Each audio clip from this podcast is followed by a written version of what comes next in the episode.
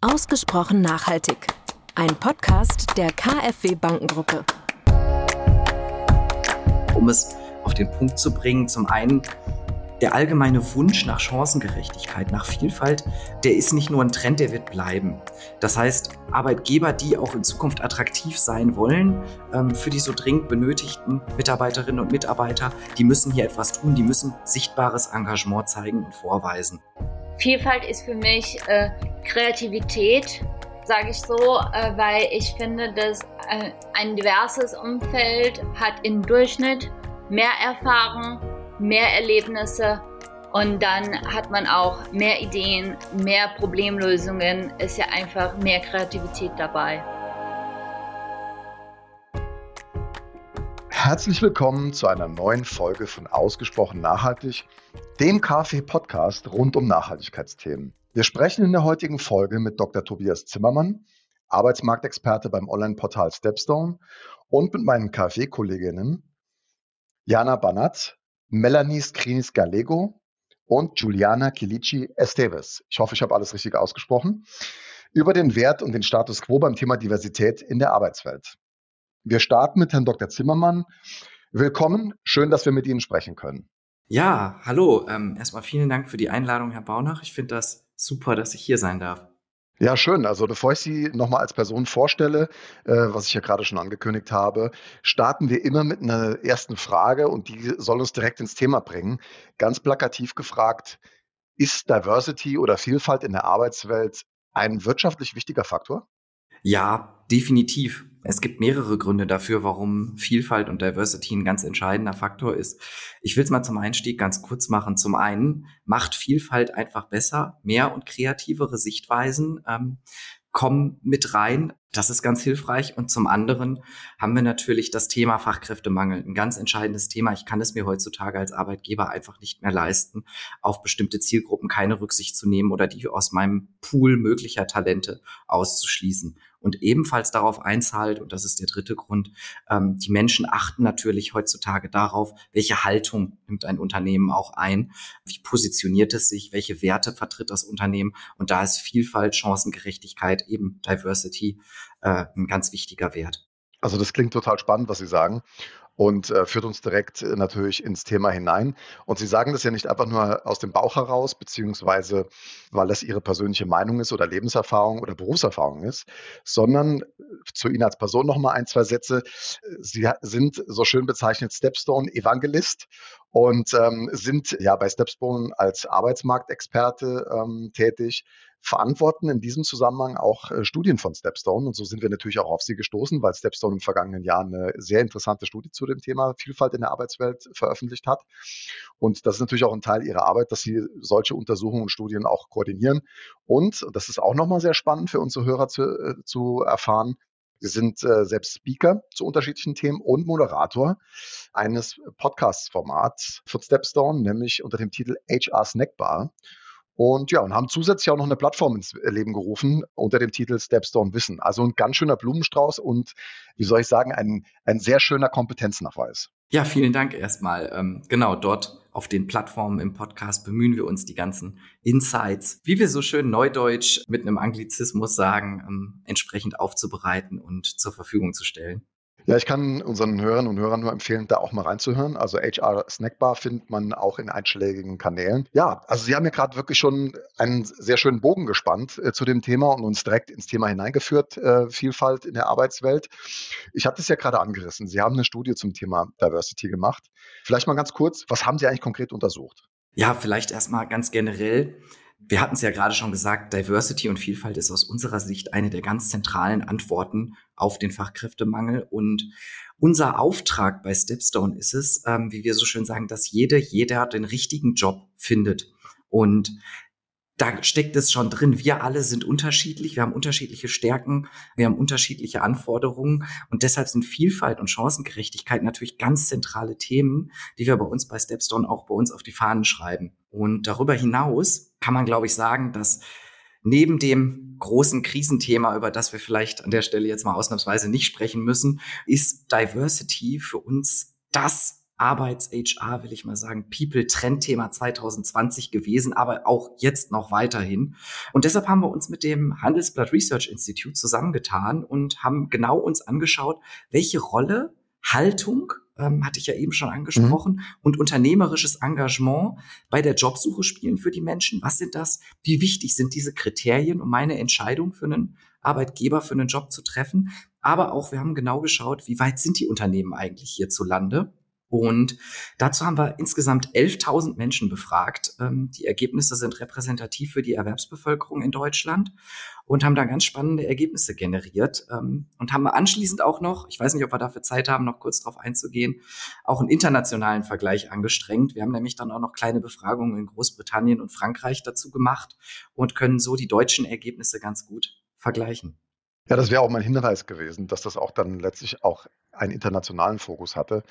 Und das macht es aus meiner Sicht natürlich dann nochmal interessanter, weil man Vergleichbarkeit dann zu unterschiedlichen Märkten hat. Und kulturell unterscheiden wir uns ja alle. Und ähm, da können wir gleich nochmal vielleicht einen Blick drauf werfen. Aber Sie hatten es gerade selbst ähm, angerissen. Zentrale Ergebnisse der Studie sind aus Ihrer Sicht, beziehungsweise Status quo des Themas Diversity in deutschen Unternehmen? Ich denke, man kann vielleicht drei zentrale Ergebnisse ähm, hervorheben an dieser Stelle. Also vielleicht auch nochmal zum Überblick, in so einer Studie, in so einer Befragung steckt natürlich unglaublich viel. Also da könnten wir jetzt Stunden drüber reden, aber um es auf den Punkt zu bringen, zum einen der allgemeine Wunsch nach Chancengerechtigkeit, nach Vielfalt, der ist nicht nur ein Trend, der wird bleiben. Das heißt, Arbeitgeber, die auch in Zukunft attraktiv sein wollen ähm, für die so dringend benötigten Mitarbeiterinnen und Mitarbeiter, die müssen hier etwas tun, die müssen sichtbares Engagement zeigen und vorweisen.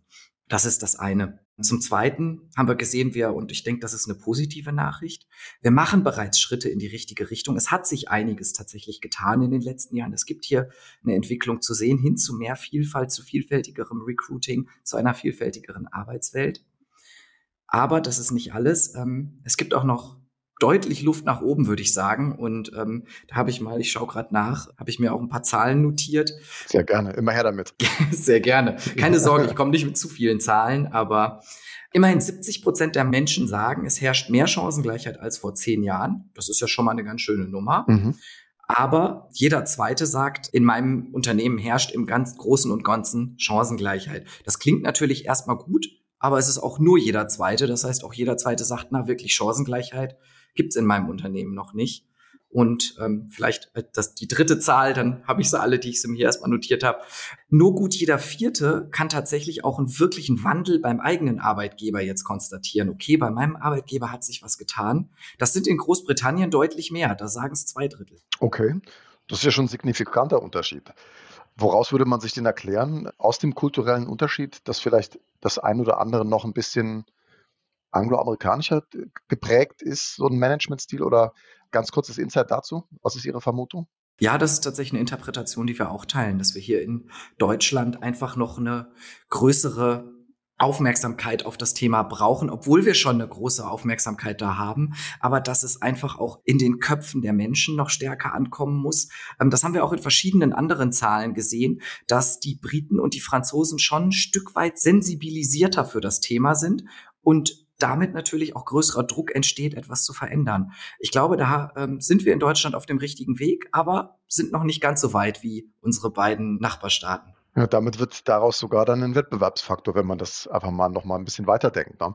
Sie hatten ja gesagt, äh, Attraktivität des Arbeitgebers, wirtschaftliche Faktoren hat das Ganze. Aber wenn ich mich mit dynamischeren äh, Unternehmen im Wettbewerb befinde, die vielleicht mehr Wert darauf legen, das Potenzial ihrer Mitarbeiter zu heben, dann habe ich einen Wettbewerbsnachteil. Stimme ich Ihnen absolut zu, ja. Mit Blick auf die Mitarbeitersicht hatten Sie ja schon angesprochen, Arbeitgeberattraktivität. Können Sie da noch was ergänzen, welche Bedeutung das Thema äh, Vielfalt aus Sicht der Mitarbeiter noch hat, außer diese ja, dieser Punkt, den Sie abgefragt haben oder die Zahl, die Sie gerade in den Raum ge gestellt haben, dass halt äh, 50 Prozent sagen, ja, Chancengleichheit, Vielfalt, das ist schon ganz okay bei uns im Unternehmen. Nee, auf jeden Fall. Also für uns bei Stepstone, ich hatte es ja gesagt, geht es ja eben auch immer drum, dass die Menschen wirklich den Job finden, der zu ihnen passt, dass sie den richtigen Job finden. Und deswegen fragen wir natürlich auch immer gezielt zum Thema Jobsuche und zu den entscheidenden Kriterien hier. Und da hat eine ganz deutliche Mehrheit gesagt, ich meine vier von fünf wären es tatsächlich gewesen, äh, dass sie sich eher bei einem Unternehmen bewerben, das sich nach außen als tolerant, vielfältig und offen präsentiert. Also, dass das, wie man so schön sagt, dass das eben auch in seinem Employer Branding mit drin hat. Und ich denke, das kann man sagen, das ist definitiv ein weltweiter Trend. Also das ist nicht auf Deutschland begrenzt. Wir haben ja gerade schon dazu gesprochen, dass wir vielleicht auch nicht hier an der Vorreiterfront sind, noch nicht. Wir haben jüngst eine große Studie zusammen gemacht äh, mit der Boston Consulting Group, wo wir tatsächlich weltweit über 200.000 Menschen befragt haben. Und ähm, da war das Thema auch ganz klein mit drin und da sagen 70 Prozent der Menschen weltweit, dass das Thema für sie relevanter geworden ist. Also derjenigen, die teilgenommen haben, das ist jetzt weltweit nicht repräsentativ, das wäre ein bisschen hoch als Anspruch. Ja, aber doch äh, eindrucksvoll. Also 200.000 Menschen muss man erstmal befragen und ein solcher statistischer Wert drückt ja auch sehr viel aus. Also das heißt, äh, wenn ich jetzt mal so äh, sagen würde, das Fisch- und Köder-Bild mal bemühen würde, dann müssen die Unternehmen schon viel dafür tun jetzt in diese Richtung und äh, sich nachhaltiger aufstellen. Ne? Definitiv. Also wie gesagt, es ist viel in Bewegung, aber ich finde, unsere Zahlen zeigen relativ deutlich, und das ist auch mein persönlicher Eindruck vom Markt, eine klare Haltung zum Thema Chancengerechtigkeit zu entwickeln und auch durch konkrete Programme das sichtbar zu machen, also das auch wirklich in den Handeln zu übersetzen, das ist einfach zunehmend erfolgskritisch. Wenn man jetzt einen Blick auf die Unternehmen wirft, und ich äh, habe da jetzt ein ganz gutes Gespür für das Thema, weil wir haben auch den Anspruch, ein nachhaltiger Arbeitgeber zu sein und schauen uns diese Themen auch an. Wo sehen Sie konkret dann nochmal den Handlungsbedarf? Wenn man jetzt wirklich in die Unternehmen hineinschaut, liegt es daran, dass man die Rolle der, der Personalabteilung in den Unternehmen noch nicht stark genug ist und auch dieser strategische Nutzen, der, der in dem Thema Vielfalt steckt und nachhaltiger Arbeitgeber noch nicht entsprechend gehoben ist? Oder was, was haben Sie da aus Ihrer Studie oder aus Ihrer Berufserfahrung da als, als Anknüpfungspunkte in den Unternehmen gesehen, was Sie tun können? Ja, ich denke, ähm, da liegt tatsächlich auf jeden Fall schon eine Antwort drin. Also ich sehe hier auf jeden Fall sowohl Argumente dafür, ähm, die HR in Unternehmen zum einen zu stärken, aber auch stärker in die Pflicht zu nehmen, hier das Thema zu treiben. Denn welche Abteilung soll es denn sein, die sich letztlich mit den Menschen auseinandersetzt, die sich mit so einem Change auseinandersetzt? Ich glaube, am Anfang ist es ganz wichtig, erstmal ein Bewusstsein zu schaffen, nach wie vor für das Thema und dessen Wichtigkeit. Und da müssen wir natürlich vor allem die EntscheiderInnen überzeugen und ähm, die dazu bringen, dass sie solche Initiativen tragen. Und auf der Basis, wenn ich die Entscheiderinnen erstmal hinter dem Thema habe, dann kann ich in dem nächsten Schritt den Status quo im Unternehmen gründlich und auch ehrlich prüfen an der Stelle, wie weit sind wir, was wollen wir, was sind unsere konkreten Ziele und wo sehen unsere Mitarbeiterinnen und Mitarbeiter vielleicht auch noch Bedarfe. Das sind so die ersten Schritte. Aber das Gute ist, ich denke, hier gibt's viele Best Practices, an denen man sich orientieren kann. Mhm. Und Sie waren ja schon so freundlich, auf unseren Podcast hinzuweisen. Wir haben da zum Beispiel erst jüngst mit Entscheiderinnen von der Pro7 Sat1 Media gesprochen oder mit der Handelsblattgruppe, die da viel bewegen in ihren Unternehmen. Und ähm, da kann man auf jeden Fall was dazu hören, was diese Unternehmen schon mal gemacht haben, was die für Erfahrungen gemacht haben. Und das finde ich auch ganz wichtig, dass man eben entsprechende Vorreiter braucht am Markt, an denen man sich orientieren kann. Und deshalb finde ich es auch absolut super, dass Sie jetzt hier von der KfW diesen Podcast machen, der so gezielt sich mit dem Thema Nachhaltigkeit auseinandersetzt, bei dem Diversity, Vielfalt ja auch ein wichtiger Teil ist. Ja, das ist sozusagen in unserer Nachhaltigkeitsstrategie auch verankert, die sich auf mehrere Säulen stützt. Aber nachhaltiger Arbeitgeber ist ein, äh, eine zentrale Säule. Nochmal ganz konkret gefragt, was machen diese Vorreiterunternehmen da besser? Also äh, kann ich mir das vorstellen, dass auch in der Besetzung von Personal, also es gibt eine neue Stelle, jetzt stellt sich die Frage, wen nehmen wir? Dass man da auch äh, besser aufgestellt ist als die anderen, zu einer geeigneten Entscheidung zu kommen, die das Thema Vielfalt stärker berücksichtigt? Mm, nee, also es gibt ganz viele Hebel, an denen ich ansetzen kann. Man muss natürlich auch immer schauen, ich bin immer ein Freund zu sagen, kleine Schritte vorwärts sind besser als keine Schritte zu machen und äh, vor einer großen Aufgabe zu stehen, die erstmal nicht zu bewältigen scheint. Aber natürlich, es ist tatsächlich ein Faktor, zum Beispiel zu sagen, auch unsere Recruiting-Teams sind vielfältig besetzt. Denn wie will ich die Perspektive Einnehmen von verschiedenen Zielgruppen. Wenn mein Recruiting-Team nur aus jungen äh, Männern Mitte 30 besteht, dann wird das natürlich schwieriger. Aber zum Beispiel, man kann das natürlich auch entsprechend auf äh, organisationaler Ebene verankern. Also bei Pro7 Sat1 zum Beispiel gab es eine Chief Sustainability Officer, äh, mit der wir da gesprochen haben. Das heißt, es gab eine ganze Abteilung, die sich mit den Themen auseinandergesetzt hat. Aber um vielleicht auch noch was Einfaches reinzubringen, was ich sehr schön finde, ist, wenn Unternehmen mit diesem Role Model Ansatz arbeiten. Das heißt, über die sozialen Medien, über entsprechende Kanäle einfach zeigen, hier wird Vielfalt gelebt. Hier gibt es bestimmte Personen, die auch Erfolgsgeschichten geschrieben haben. Und dann kann man äh, mit deren Hilfe einen sehr persönlichen Eindruck davon schaffen, wie Vielfalt im Unternehmen gelebt wird und was für Karrieren, was für Dinge möglich sind. Mhm. Ja, vielen Dank für diese Beispiele. Das, das, kann man sehr gut nachvollziehen. Aus meiner Erfahrung hilft es immer sehr stark, in Unternehmen Dinge zu verändern, wenn sie rational argumentierbar sind. Mhm. Weil Unternehmen in der Regel, gerade große Konzerne, handeln sehr rational und wenig emotional. Und wenn ich jetzt ein rationales Thema hervorziehen würde, dann würde ich sagen, konkreter wirtschaftlicher Nutzen. Viele Menschen sehen ja noch unter dem Diversity-Thema so ein, ja, ich nenne es jetzt mal ein bisschen despektierlich absichtlich, ja, so ein Wohlfühlthema und so ein bisschen Greenwashing-Thema und ja, wir sind so nachhaltig und uns ist das alles so wichtig. Aber kann man es denn wirklich konkret messen, die Unternehmen, die sich das auf die Fahne gesetzt haben, die gesagt haben, das ist für uns ein strategischer Faktor, Diversity, sind die erfolgreicher am Markt als andere Unternehmen? Kann man dazu was sagen? Definitiv. Also Sie haben völlig recht. Man muss dann immer zahlenbasiert, faktenbasiert argumentieren. Als eine Dimension, ne? Ja, natürlich. Also ich glaube, ich glaube, normativ sind wir uns absolut einig, dass es hier überhaupt gar keine Frage gibt, dass Menschen selbstverständlich äh, gleichberechtigt behandelt werden genau, sollen und dass genau. wir hier einen Schritt zu tun haben. Aber genau, um darüber zu sprechen, also es gibt ja viel, die viel zitierte McKinsey-Studie aus, ich meine, 2018, die gezeigt hat, dass vielfältig besetzte Chefetagen mit wirtschaftlichem Erfolg tatsächlich korrelieren. Das finde ich sehr spannend. Auch in unserer Untersuchung hatten wir drin, da haben wir gefragt, ob die Teilnehmenden eben einen positiven Effekt sehen bzw. annehmen und das bestätigen sie im hohen Maße. Und jetzt kommen wir doch noch mal auf die aktuelle ähm, Krisenerfahrung. Wir haben das im Sommer 2020 befragt, das heißt sehr am Anfang der Krise noch. Und da haben wir gefragt, ob die Menschen wie sie quasi die, ihre Führungsteams in puncto Krisenmanagement bewerten. Und da haben wir tatsächlich gesehen, dass die Menschen einem vielfältig besetzten Führungsteam einen deutlich positiveren Einfluss zuschreiben. Das heißt, ich denke, wir sehen, und das ergibt für mich auch absolut Sinn, dass eben vielfältige Perspektiven langfristig zu besseren Problemlösungen führen, zu ausgewogeneren Entscheidungen und sich das natürlich auch in wirtschaftlichen Zahlen niederschlägt. Aber vielleicht, um einen Punkt noch sehr stark zu machen an der Stelle, neben diesen ganz konkreten performance-orientierten Aspekten ist natürlich die Frage, habe ich genügend und die richtigen Mitarbeiter, um für die Zukunft erfolgreich aufgestellt zu sein? Eine ganz zentrale. Und da hatte ich es ja schon am Anfang angesprochen, für die Arbeitgeberattraktivität, aber auch für die Größe meines Talentpools ist es absolut entscheidend, sich hier als vielfältiger Arbeitgeber aufzustellen. Denn machen wir uns nichts vor. Das Zeitalter, sage ich mal, des Fachkräftemangels, der demografische Wandel, das steht uns allen erst noch bevor. Davon spüren wir vielleicht erst die ersten Anflüge, aber noch nicht mehr.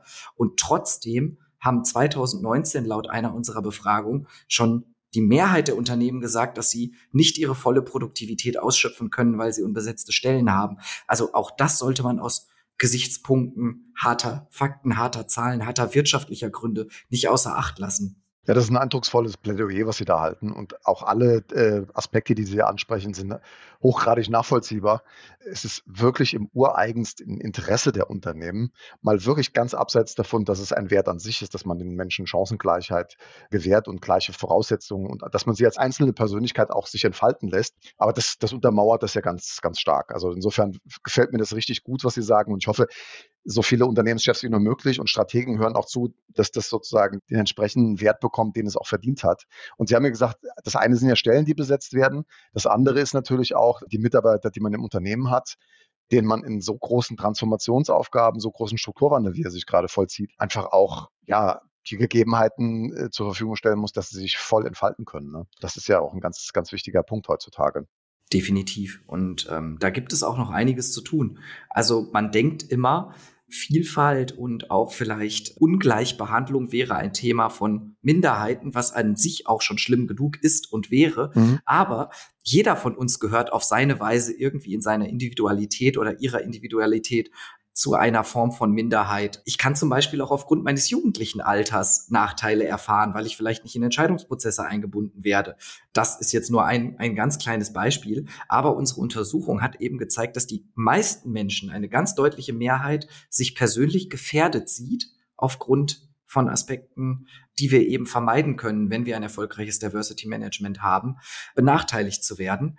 Und dass auch sehr viele das tatsächlich schon erfahren haben. Von daher ähm, kann ich auch nach innen gerichtet nur raten, offene Augen, offene Ohren zu haben und mit den Mitarbeiterinnen und Mitarbeitern zu sprechen, was man hier optimieren kann. Die Mitarbeiterinnen und Mitarbeiter werden es danken. Und in Performance zurückzahlen. Ja, das, das ist auch nachvollziehbar. Also kann man sich lebhaft vorstellen, äh, dass es diese Korrelation dann auch gibt und äh, ja, dass das diese Wirksamkeit auch entfaltet. Sie hatten es ja auch gerade jetzt nochmal angesprochen, was Unternehmen tun können. Also wenn Sie jetzt sagen würden, jetzt äh, habe ich irgendwie den Zauberstab zur Hand und äh, jetzt muss der nächste Schritt getan werden. Was würden Sie sich wünschen, was in deutschen Unternehmen dann passiert, äh, dass das Thema quasi als strategisches auf die, auf die Agenda gesetzt wird? Oder was, was sollte ein Unternehmen tun oder was sollten die Unternehmen in Deutschland als, als nächstes unbedingt angehen? Wo sollten sie einen Blick drauf werfen? Ich glaube, das kann man so konkret gar nicht sagen, weil das von jedem Unternehmen einzeln abhängt. Aber es ist einfach wichtig, dass wir vom Wissen, und ich bin mir mittlerweile sicher, dass diese Position im Mainstream angekommen ist, dass das Wissen um die Vorteile, um die Notwendigkeit und auch einfach um ja, um die Gerechtigkeit sozusagen, dass das bereits angekommen ist. Aber wir müssen von diesem Schritt jetzt zum konkreten Handeln einfach kommen und konkrete Maßnahmen unternehmen. Und das kann eben erstmal ganz klein anfangen, indem ich einen Verantwortlichen benenne im Unternehmen, der sich oder die sich darum kümmert, indem ich erstmal den Status quo erhebe. Aber ganz wichtig ist, dass das Thema einfach auf die Agenda kommt und nicht nur dort bleibt, sondern eben sich in konkrete Maßnahmen übersetzt. Ja, also hm, Herr Zimmermann, ganz herzlichen Dank für dieses total kurzweilige, eindrucksvolle Interview. Also man merkt, Sie stecken ganz tief in den Themen drin, haben einen sehr, sehr breiten Blick dafür, haben ganz konkrete Empfehlungen formuliert und haben auch wirklich spannende Studienergebnisse uns äh, mitgegeben und natürlich auch aus Ihrer reichhaltigen äh, Erfahrung, Berufserfahrung als Experte in dem Thema zitiert. Also dafür ganz herzlichen Dank und äh, ich bin mir sicher, dass wir uns irgendwie nochmal über den Weg laufen in diesem Thema, weil das wird uns weiter beschäftigen als Unternehmen. Das freut mich total zu hören. Wie ich schon gesagt habe, die Vorreiter braucht es hier, ähm, die das auch sichtbar nach außen tragen, wie Sie das ja hier tun mit dem Podcast. Deshalb ganz, ganz herzlichen Dank von meiner Seite für die Gelegenheit, hier zu sprechen, ähm, für das kurzweilige Gespräch und die Einladung. Es hat mir viel Spaß gemacht. Ja, vielen Dank Ihnen alles Gute und nochmal an unsere Hörerinnen und Hörer verwiesen. Gerne nochmal in den Podcast äh, von Stepstone hineinhören, HR Snackbar.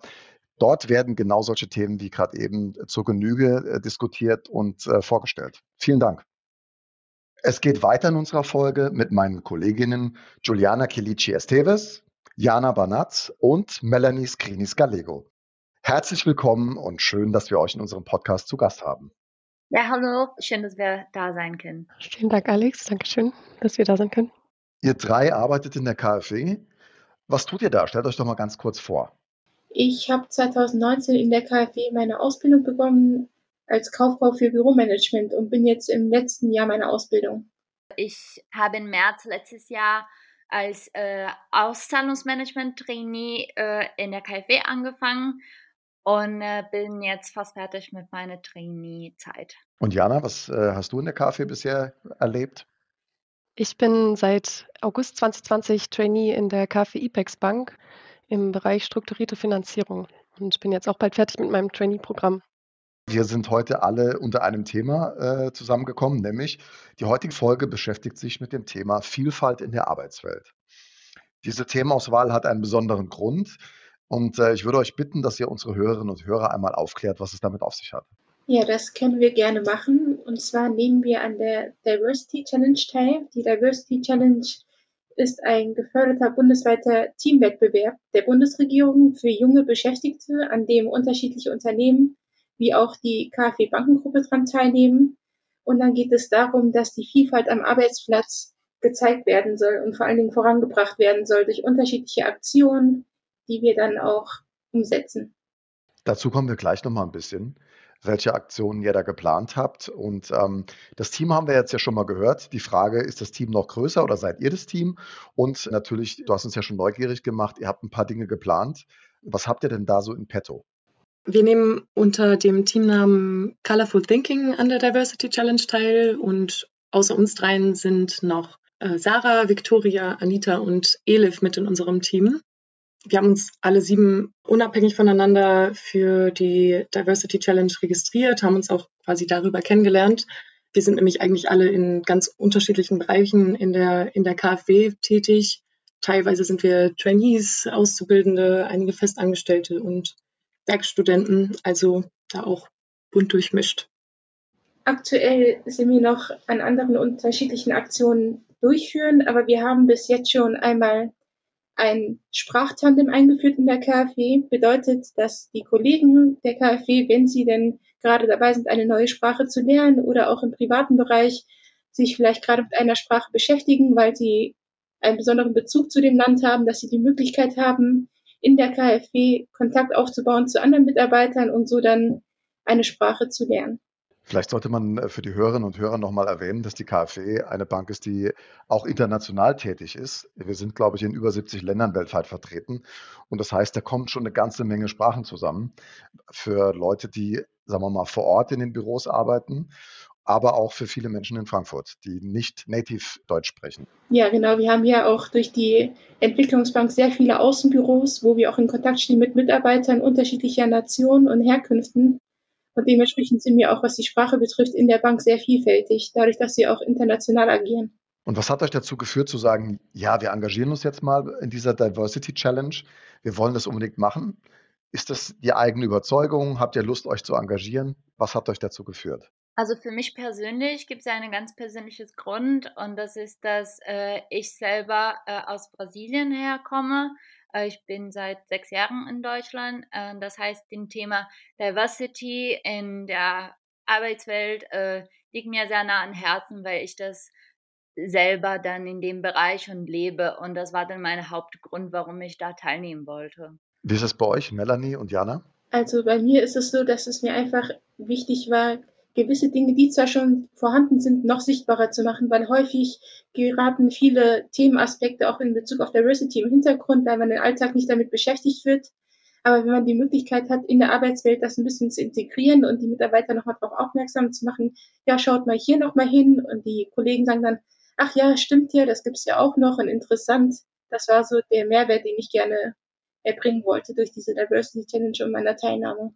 Für mich geht es bei dem Thema Diversity auch um die Werte, die dahinter stehen, Offenheit und Toleranz, was in meinem Leben sehr wichtige Werte sind. Und ich glaube, dass es gerade in der Arbeitswelt noch viel Potenzial im Bereich Diversity gibt und dafür möchte ich einfach mich aus persönlicher Überzeugung gerne einsetzen.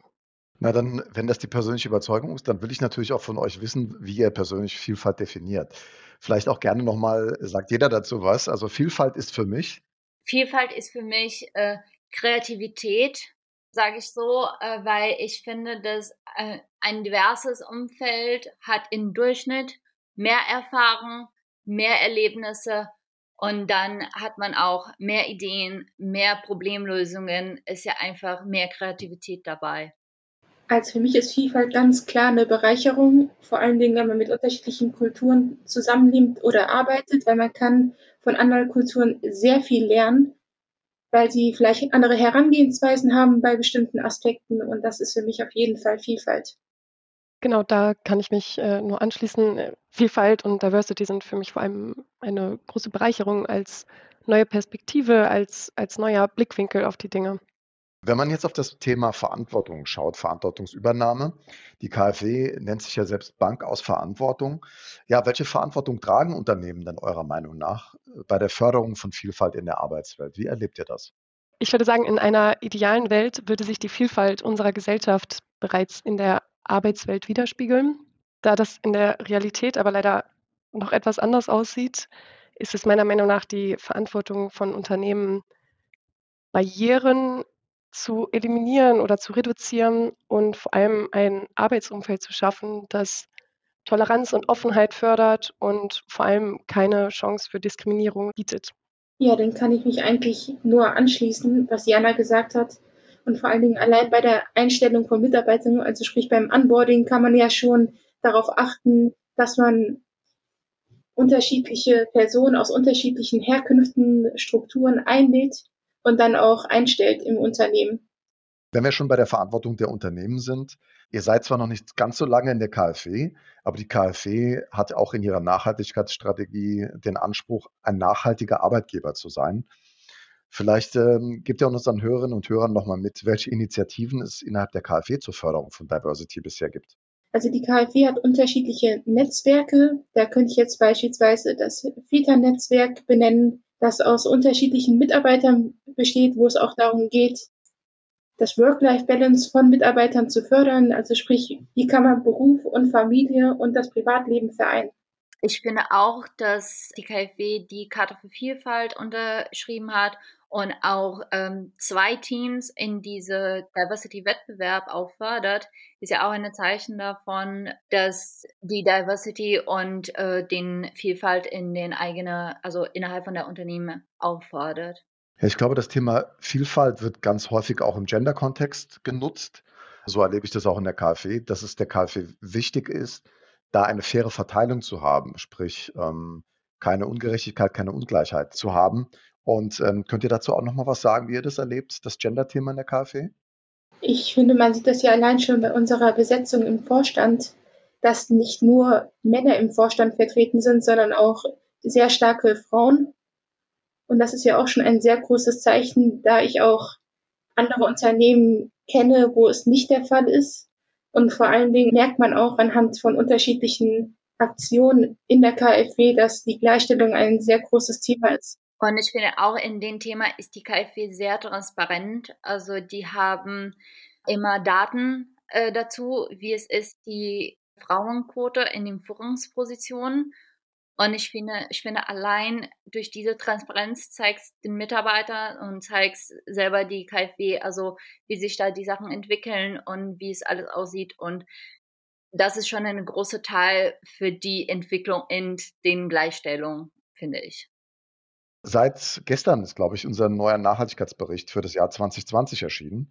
Und wer sich über das Thema Diversity und Vielfalt in der KfW informieren möchte und da einen Blick reinwerfen möchte, der sei auf unsere Website verwiesen. Bemerkenswert ist, dass gerade das Bankenumfeld, die Finanzbranche ja traditionell eher eine Männerdomäne ist. Ähm, ich habe das zum Beispiel selber auch in meinem Studium erlebt. Da waren 20 Prozent äh, der Studierenden im Studiengang International Finance waren Frauen, der Rest waren alles Männer. Und äh, ich finde, in der KfW merkt man, dass da gerade im Branchenvergleich sehr viel getan wird. Das ist natürlich eine schöne Bestandsaufnahme, die hier formuliert. Und ähm, das untermauert natürlich auch mal den Anspruch der KfW, nachhaltiger Arbeitgeber zu sein. Hm, in dem Zusammenhang ist es ja auch mal wieder ganz interessant, und ich habe das auch selbst erlebt, dieser Verweis auf die eigenen Vorurteile, die man hat. Ähm, denn das Thema Vielfalt und Diversity ist natürlich auch von Stereotypen behaftet.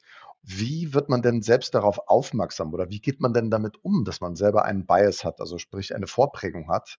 Könnt ihr dazu noch mal was sagen? Ja, gerne. Ich finde, also der erste Schritt da ist so, ist derselbe Akzeptanz, dass man Biases hat, dass man selber Verurteile hat egal wie viel man das nicht haben will, egal wie viel man weiß, dass das nicht richtig ist, die sind ja da, die sind ja von, Gesell von der Gesellschaft äh, geprägt. Es gibt ja mehrere Studien, die sagen, die Kinder so äh, klein wie sieben Jahre alt verweisen schon Verurteile gegenüber andere Menschengruppen. Und für mich persönlich, ich finde, das ist der erste Schritt, also zu erkennen. Weil wenn man das erkennt, kann man auch selber darauf achten, äh, was man macht. Und dann, kann, dann nur dadurch kann ich ja merken, okay, das, was ich gerade gedacht habe, ist ja mit einem Verurteil verbunden und ich stoppe mich jetzt und gehe in eine andere Richtung. Und das ist ja schon ein großer Schritt. Dann stelle ich nochmal eine Frage dazu, dann äh, möchte ich daran nochmal anschließen.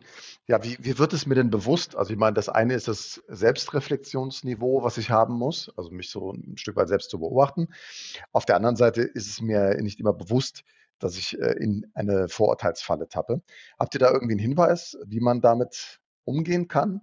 Gibt es da etwas, wo man sich selbst testen kann, ob man vorurteilsbehaftet ist? Ja, es gibt im Internet einen Test zu Unconscious Bias, an dem man teilnehmen kann. Das ist dann ein online-basierter Test, wo man unterschiedliche Fragen beantwortet in einer gewissen Zeit zu unterschiedlichen Themen.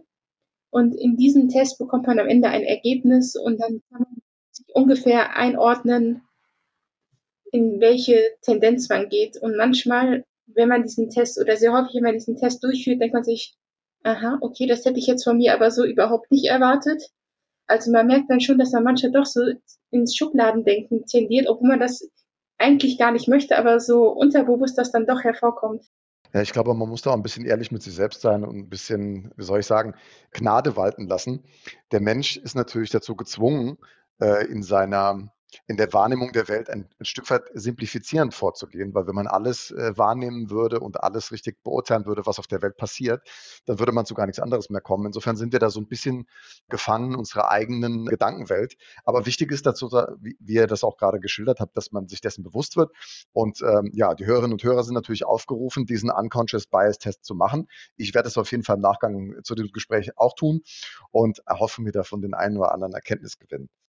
Vielleicht, um es nochmal ganz konkret zu machen und dann auch ein Stück weit dahin überzuleiten, dass uns Juliana nochmal äh, berichtet aus ihrem täglichen und persönlichen Erleben, was es heißt, einen anderen nationalen Background zu haben, aus einem anderen Land zu kommen. Die Frage, ganz konkret gesagt, an welcher Stelle trägt denn wirklich das Thema Vielfalt zur Zusammenarbeit bei? Ihr habt schon ein paar Aspekte genannt, aber wenn ihr es nochmal so auf einen Satz bringen solltet, an welcher Stelle hilft Vielfalt in der täglichen Zusammenarbeit besonders? Also ich finde bei beim Problemlösung. Also wo ich finde Vielfalt kommt kommt am besten vor, weil wie ich schon vorher gesagt habe, durch Vielfalt hat man einfach mehr mehr unterschiedliche Köpfe, die unterschiedlich denken, die eine unterschiedliche Background haben und es kommen einfach ganz ganz schöne Ideen, ganz kreative Ideen raus zu einem bestimmten Problem, die, wenn man eine ganz homogene Team hätte, vielleicht nicht drauf kommen würde. Ja, das sehe ich auf jeden Fall genauso. Also man merkt ja auch, dass man mit unterschiedlichen Ideen und unterschiedlichen Personen viel produktiver arbeiten kann, aufgrund dessen, dass vielleicht in einem Land eine andere Herangehensweise ist, die vielleicht hier in Deutschland so nicht implementiert ist, aber dann doch schneller zu einem Ergebnis führen kann. Genau. Ich würde mich da auf jeden Fall auch Melanie und Juliana anschließen. Ich glaube, es wird auch oft unterschätzt tatsächlich, der Beitrag, den Vielfalt wirklich auch zur Problemlösung, zur Ergebnisfindung leistet, weil ich glaube, in eher homogenen Teams vielleicht oft schneller zum Ergebnis gefunden wird. Äh, qualitativ ähm, sieht es aber anders aus. Also das habe ich tatsächlich auch schon in vielen Situationen selbst erlebt, dass der quasi Ergebnisfindungsprozess länger dauert, aber man dafür auf Endergebnisse kommt, ähm, auf die man alleine oder in einer Gruppe ohne die neuen Perspektiven, die neuen Blickwinkel niemals gekommen wäre. Ja, ich finde es interessant, dass ihr sehr stark auch sozusagen ergebnisfixiert seid. Ihr denkt sehr stark vom Ergebnis her und man nimmt daraus ja mit, dass es euch ein Anliegen ist, dass Teams performen und dass Teams gut zusammenarbeiten und gute Ergebnisse ihrer Arbeit hervorbringen. Ich glaube, was aber auch ein wichtiger Punkt ist in dem Zusammenhang, und da würde ich ganz gerne nochmal die Überleitung zu Juliana setzen, ist, dass man sich sozusagen in, in seiner Prägung, wie man ist, äh, sich wertgeschätzt fühlt, respektiert fühlt, dass man sich da frei entfalten kann. Freie Entfaltung ist ja die wesentliche Basis dafür, dass man erfolgreich und gut arbeiten kann und äh, auch ja, das über einen langen Zeitraum machen kann. Insofern ja, wäre es mir wichtig, da nochmal ein bisschen tiefer reinzuhören, äh, äh, wie du das erlebt hast, Juliana. Und zwar, du hast ja schon gesagt, du bist aus Brasilien. Und äh, erstmal ganz einfach die Frage, wie kommt man auf die Idee, bei der KfW zu arbeiten, wenn man in Brasilien lebt? Also alles hat angefangen, äh, dass ich mich entschieden habe, äh, nach Deutschland zu kommen zum Studieren. Ich habe hier VWL studiert, bin nach, erstmal nach Bonn gegangen äh, und die KfW hat mich nach Frankfurt gebracht. Und es war auch ein bisschen Glück, dass ich die KfW gefunden habe, weil ich vorher nicht, nicht wusste, dass es gibt. Wenn ich das gesehen habe, äh, was es mir für Möglichkeiten gibt, ich arbeite in der KfW in der finanziellen Zusammenarbeit und ähm, ich arbeite dann mit anderen Ländern, aber auch äh, mit der Entwicklung in Brasilien und kann dann Projekte für die Weiterentwicklung von Brasilien auch äh, begleiten und dabei sein und, und gucken, was da alles passiert. Das ist doch insofern eine ganz spannende Brücke, die du da beschreibst. Aus Deutschland heraus kannst du einen Einfluss darauf nehmen, wie die Entwicklung in Brasilien ist. Das stelle ich mir insofern spannend vor, weil Kulturen unterscheiden sich ja schon auch in vielen Punkten voneinander. Wir ticken ja nicht alle gleich.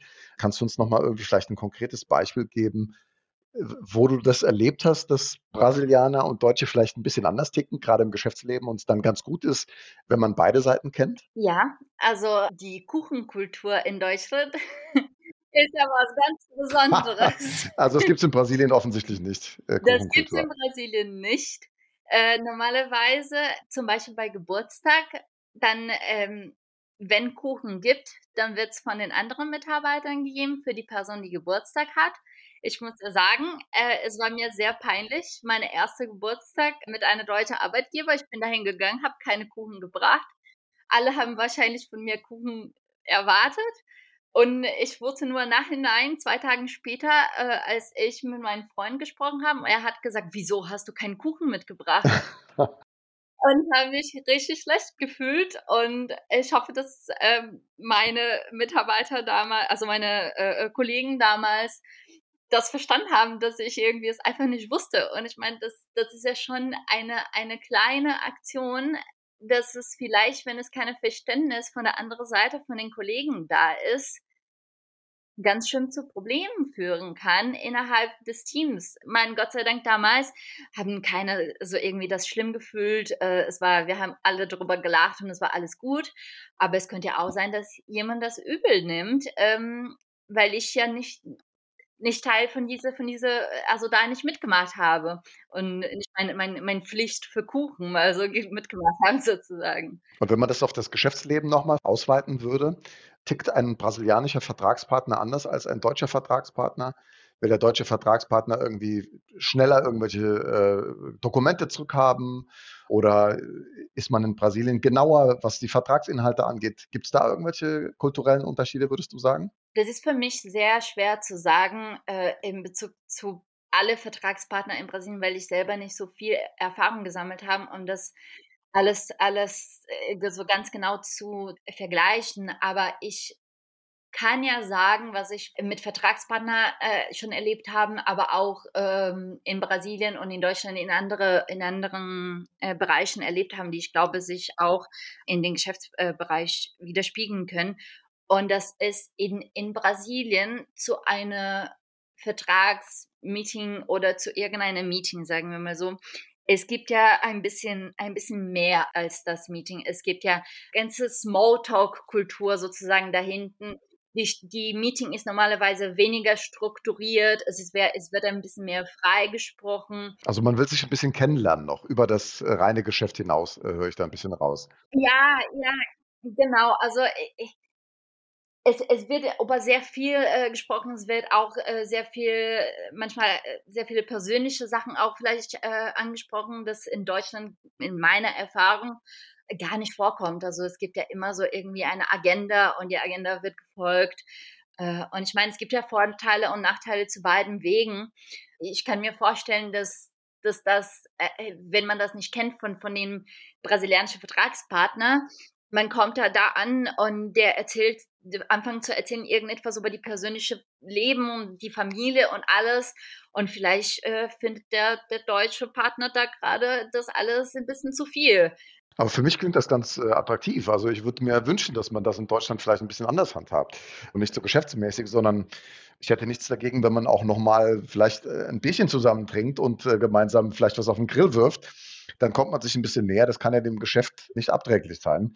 Nutzt du die Gelegenheit auch so ein bisschen dafür zu werben, die Dinge ein bisschen anders zu sehen, ein bisschen anders anzugehen in der KfW hier in Deutschland? Ja, ich meine, ich, ich würde gern. Also vielleicht in meiner Zukunft, äh, im Moment hätte ich noch äh, die Gelegenheit noch nicht, auch äh, weil ich in der KfW pünktlich zur Corona-Zeit angefangen habe. Ich habe ja sehr wenig Kontakt zu meinen äh, Kollegen gehabt, die nicht über äh, ja digital war ich glaube, wenn ich da in eine feste Team bin, da wird auf jeden Fall ein bisschen von, von den äh, brasilianischen Teil rüberkommen. Also das glaube ich schon. Und wenn man jetzt nochmal einen Blick darauf wirft, wie du hier angekommen bist, du sagst ja, du bist in der Corona-Zeit hier angekommen. Das ist natürlich auch, das macht einem den Start äh, wesentlich schwerer, weil der persönliche Kontakt, der persönliche Beziehungsaufbau ein bisschen leidet natürlich. Wie hast du das erlebt, deinen Beginn hier in Deutschland in der KfW? Hat man es dir leicht gemacht? Bist du im Austausch mit vielen Kollegen oder wie ist die Situation für dich? Ja, es war auf jeden Fall eine Herausforderung. Also ich habe noch den Glück gehabt, dass ich zwei Wochen hatte, wo es alles noch normal war. Äh, und dann hat es angefangen mit alles zu, alle zum Homeoffice. Äh, und da ich in, in einem Trainee-Programm bin, ähm, gehe ich auch durch ganz viele verschiedene, verschiedene Abteilungen durch und erlebe jedes Mal nochmal den Neustarten. Und das ist ja sehr unabhängig von der Person, der auf der anderen Seite steht. Also es muss ja viel von, von den Kollegen kommen, äh, weil der Person, der neu startet, ist in eine ganz blöde Situation, die, die niemand kennt. Man muss wirklich außerhalb von seiner Komfortzone gehen und sagen so, hallo, können Sie mir bitte helfen? anrufen. Es ist ja alles ein bisschen, ein bisschen komplizierter, als wenn man im Büro ist und gerade äh, über das Tisch mal was fragen kann, ganz schnell. Ja, also es war, es war, zu Zeiten hatte ich ganz gute Erfahrungen gehabt, äh, wo es alles problemlos gelaufen ist und meine Einarbeitung war super. Aber ich habe auch erlebt, dass es ein bisschen, ein bisschen kompliziert war und ein bisschen länger gedauert hat, als es äh, hätte dauern sollen. Aber nochmal mit Blick auf das Thema äh, Diversität und Vielfalt. Äh, jetzt haben wir sehr stark das ethnische Thema in den Vordergrund gesetzt, weil du natürlich auch einen, einen Background aus einem anderen Land hast. Was kann denn eigentlich, wenn man auf diese Diversity Challenge auch nochmal einen Blick wirft, was kann jeder Kollege tun, um äh, andere Kollegen zu unterstützen? Ja, also für mich vor allem als internationale Mitarbeiterin und als Nicht-Muttersprachler es gilt vor allem den Geduld von den Kollegen, dass ich ab und zu eine extra Minute brauche, um zu antworten und eine extra Minute brauche, um meine Idee zu äußern oder in eine Diskussion reinzuspringen, weil ich es irgendwie in meinen Kopf noch ein bisschen verarbeiten muss und vielleicht ein, zwei Worte noch übersetzen muss, bevor ich das sagen kann. Also für mich ist das ein großer Punkt, diese Geduld und diese Verständnis, dass ich vielleicht so eine Minute länger brauche, um irgendetwas zu sagen, um irgendetwas zu antworten. Was auch hilft für Nicht-Muttersprachen, das, das sage ich ja natürlich alles auf, aus meiner Erfahrung und aus meiner Sicht, aber natürlich die Wörter klar zu sagen, äh, vor allem wenn man eher Dialekt spricht und nicht Hochdeutsch. Äh, das hilft dann immer ein bisschen, wenn man eher vielleicht tendenziell Hochdeutsch spricht mit den internationalen äh, Mitarbeitern und nicht äh, keinen Dialekten. Ja, vielleicht auch nochmal mit Bezug ähm, zu, Melanie und Jana. Möchtet ihr ja auch noch was ergänzen, was ihr euch wünschen würdet? Aus dem, was Juliana sagt, klingt ja sehr stark heraus, entspannter Umgang miteinander, die Dinge klar ansprechen, wenn man auch sagt, ja, ich brauche ein bisschen, bisschen mehr Zeit, um mir meine Worte zurechtzulegen. Das gilt ja auch für andere Kontexte. Also ist das ein wesentlicher Punkt, dieses Verständnis, diesen Respekt zu haben, oder fällt euch da noch was anderes ein? Ja, auf jeden Fall. Ich glaube, es geht auch viel um Toleranz und Offenheit ähm, und dass man versucht, sich in die Lage ja, seines Gegenübers hineinzuversetzen. Ich glaube, das ist sowieso natürlich immer wichtig ähm, und äh, natürlich insbesondere, wenn es um Personen mit einem anderen Hintergrund geht als man selbst. Ich glaube, viele Mitarbeiter in der KfW haben selbst schon verschiedenste Auslandserfahrungen gemacht, können sich vielleicht ein bisschen ansatzweise da hineinversetzen, wie es ist, ähm, quasi äh, die Odd Man Out zu sein, also die Person, die neu in dem Kontext ist. Und dazu muss man natürlich noch sagen, dass Deutschland ähm, im Ausland natürlich eine eher positive Reputation genießt im Vergleich jetzt zu anderen Ländern, was es uns natürlich nochmal einfacher macht. Aber ich glaube, es ist wichtig, dass man versucht, die Perspektive zu wechseln und dann dementsprechend mit Geduld und Offenheit anderen Menschen zu begegnen. Ja, dem kann ich mich eigentlich auch nur anschließen, dass man sich einfach versucht, in die andere Person hineinzusetzen. Ich meine, wir, wir sind mächtig der deutschen Sprache, wir haben sie von Kind auf gelernt, aber für jemanden wie Juliana, der aus Brasilien kommt, das ist ja eine große Herausforderung, Überwindung, weil man muss ja auch einen gewissen Teil von sich zurücklassen und sich auf was komplett Neues einlassen. Und das ist für viele am Anfang auch nicht einfach. Und ich finde, da sollte man diesen Leuten auch Respekt zollen, weil ich muss sagen, ich, ich stelle mir das sehr schwierig vor, von 0 auf 100 in ein anderes Land zu ziehen, dort die Sprache zu lernen. Und wir wissen ja alle, Deutsch, also die deutsche Sprache ist keine einfache Sprache, vor allen Dingen für Länder, die Sprachen haben, die aus dem Latein kommen, weil Ähnlichkeiten sind da nicht sehr viele, vor allen Dingen was die Grammatik betrifft.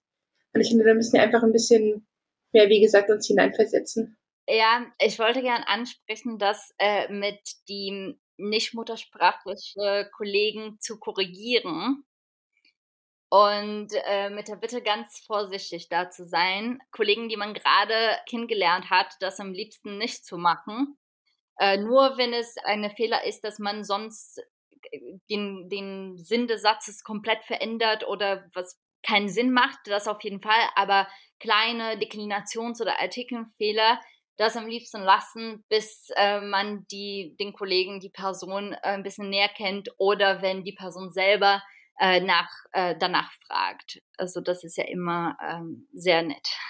Ja, das glaube ich auch, das gilt natürlich auch für andere Kontexte, dass man ja erstmal sich ein bisschen kennenlernt, bevor man in die Bewertung oder dahin ein, einsteigt, irgendwelche Fehler jemand anders äh, mitzuteilen, die er äh, aus, aus eigener Sicht gemacht hat. Ich würde gerne nochmal zum Abschluss unseres Gesprächs äh, den Verweis auf die Diversity Challenge machen. Ihr hattet ja schon ein paar Aktionen angesprochen. Hm, gibt es da eine Möglichkeit, sich darüber zu informieren? Wer mehr darüber wissen will, wo wird der fündig? Wenn man mehr darüber äh, wissen will, man kann das über die Webseite von der Karte der Vielfalt äh, mehr darüber lernen oder über den Instagram-Seite von der Karte der Vielfalt auch. Äh, da gibt es ja ganz viele Informationen dazu. Und äh, wenn der Wettbewerbsphase richtig äh, losgeht, dann kann man da auch äh, mehr über den Teams wissen und auch lernen, was äh, alle Aktionen waren. Und äh, hoffentlich sieht man uns da auch in, in der Mitte. Und für alle Kollegen, die zuhören, wir haben auch schon einige Dinge im Intranet veröffentlicht ähm, zu den Aktionen, die wir schon begonnen oder durchgeführt haben. Da findet man auf jeden Fall auch einige Dinge zum Thema Sprachentandem und Flagge für Vielfalt heißt unsere andere Aktion. Ja, und alle anderen, die nicht Zugang zu KfW Intranet haben, werden fündig unter Charta der Vielfalt. Das sei allen ans Herz gelegt. Und ähm, ja, mir bleibt eigentlich nur euch äh, zu danken für dieses nette und kurzweilige Gespräch. Auch für die Insights, die ihr uns gegeben habt, für euer Plädoyer für das Thema Vielfalt. Ich glaube, es ist ein Thema, was äh, zunehmend an Wert und an Aufmerksamkeit gewinnt. Dafür hat ja auch unser anderer Gast Tobias Zimmermann eindrücklich geworben. Ja, also ich glaube, die KfW kann froh sein, dass sie so junge und ähm, engagierte Kolleginnen in ihren Reihen hat. Und äh, ich bin gespannt, ob wir in diesem Kontext Vielfalt und Diversity nochmal was von euch hören. Ja, ich wünsche euch alles Gute, bleibt gesund und viel Erfolg bei der Diversity Challenge. Dankeschön. Ja, vielen Dank.